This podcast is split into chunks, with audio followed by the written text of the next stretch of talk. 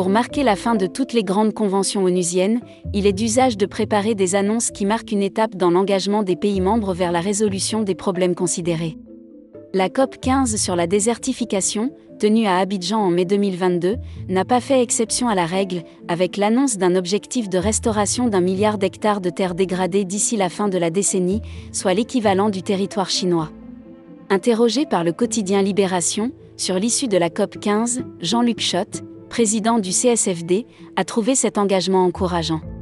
Un objectif chiffré donne un cap réaliste, même si celui-ci est rarement atteint en l'absence de caractère contraignant. Pourquoi cette problématique de la restauration des terres? D'abord parce que c'est un des objectifs de développement durable ou ODD, posés par l'ONU pour la décennie 2020 à 2030. Ensuite, parce que l'INCC comprend le processus de désertification comme résultant de la dégradation extrême des terres, menant à leur appauvrissement et à la diminution des services rendus à la planète. Les terres dégradées ne permettent pas le bon renouvellement des ressources en eau, ni le maintien de la biodiversité et de la biomasse.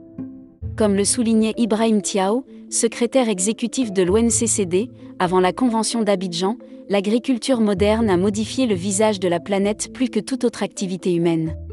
Nous devons repenser de toute urgence nos systèmes alimentaires mondiaux, qui sont responsables de 80% de la déforestation, de 70% de l'utilisation de l'eau douce, et de la plus grande cause de perte de biodiversité terrestre.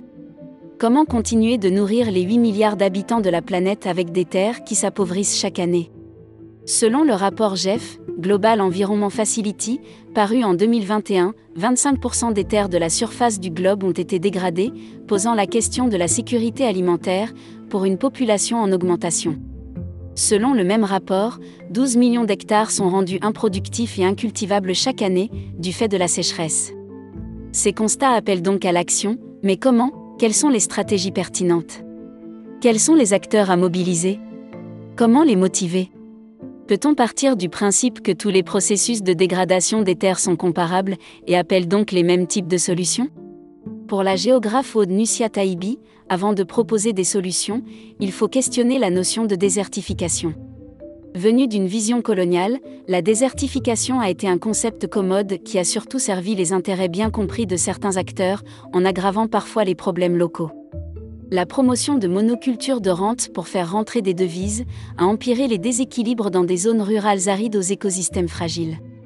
La lecture des paysages et l'interprétation de leur équilibre est soumise à des filtres culturels qui varient.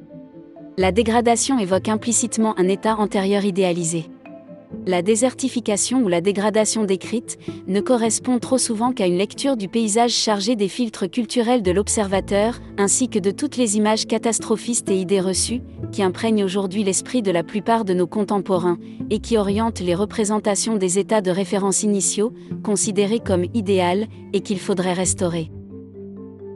Les travaux de cette chercheuse invitent à regarder d'une autre manière les processus il faut rouvrir les boîtes noires de la désertification pour aider à concevoir des solutions qui aident véritablement les populations concernées. Les causes de la dégradation des sols sont multiples et complexes. L'avancée du désert et le changement climatique n'expliquent pas tout. À force d'accepter l'explication dominante depuis l'époque coloniale, très ancrée dans la vision européenne des forêts, on invisibilise les dynamiques proprement locales. C'est ce qui se passe lorsque les médias imputent le manque d'eau en Irak, ex-grenier à blé du Moyen-Orient, à la seule désertification et à la multiplication des tempêtes de sable.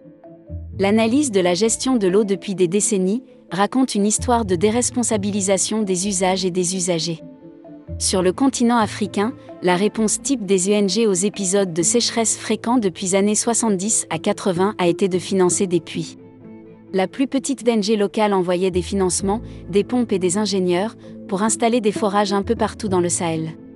La multiplication anarchique de points de puisage de l'eau, financée par des multitudes d'acteurs, était une réponse valide à court terme. À plus long terme, la fixation, autour de ces puits, de populations dans des zones auparavant peuplées de façon intermittente par les nomades, a fini par épuiser les ressources locales et a exacerbé les tensions entre populations. L'enfer est pavé de bonnes intentions.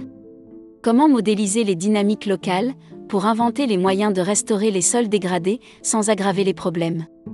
Les zones arides constituent 40% de la surface des terres, et chaque région a potentiellement ses propres défis, qui ne sont pas superposables à ceux des zones voisines. La dégradation des terres résulte d'une mosaïque de situations locales, qui ont évolué depuis la décolonisation. Réunir toutes ces micro-situations sous une même bannière est plus facile pour communiquer avec la communauté internationale et peser sur des décisions ou mettre en évidence des questions dont celle-ci doit se saisir, mais elle présente l'inconvénient de sursimplifier les réponses. L'objectif du milliard d'hectares de terres restaurées est sans nul doute ambitieux, comme l'est celui de la neutralité en termes de dégradation des terres d'ici 2030, seules les solutions élaborées en prenant compte des réalités locales permettront de les approcher.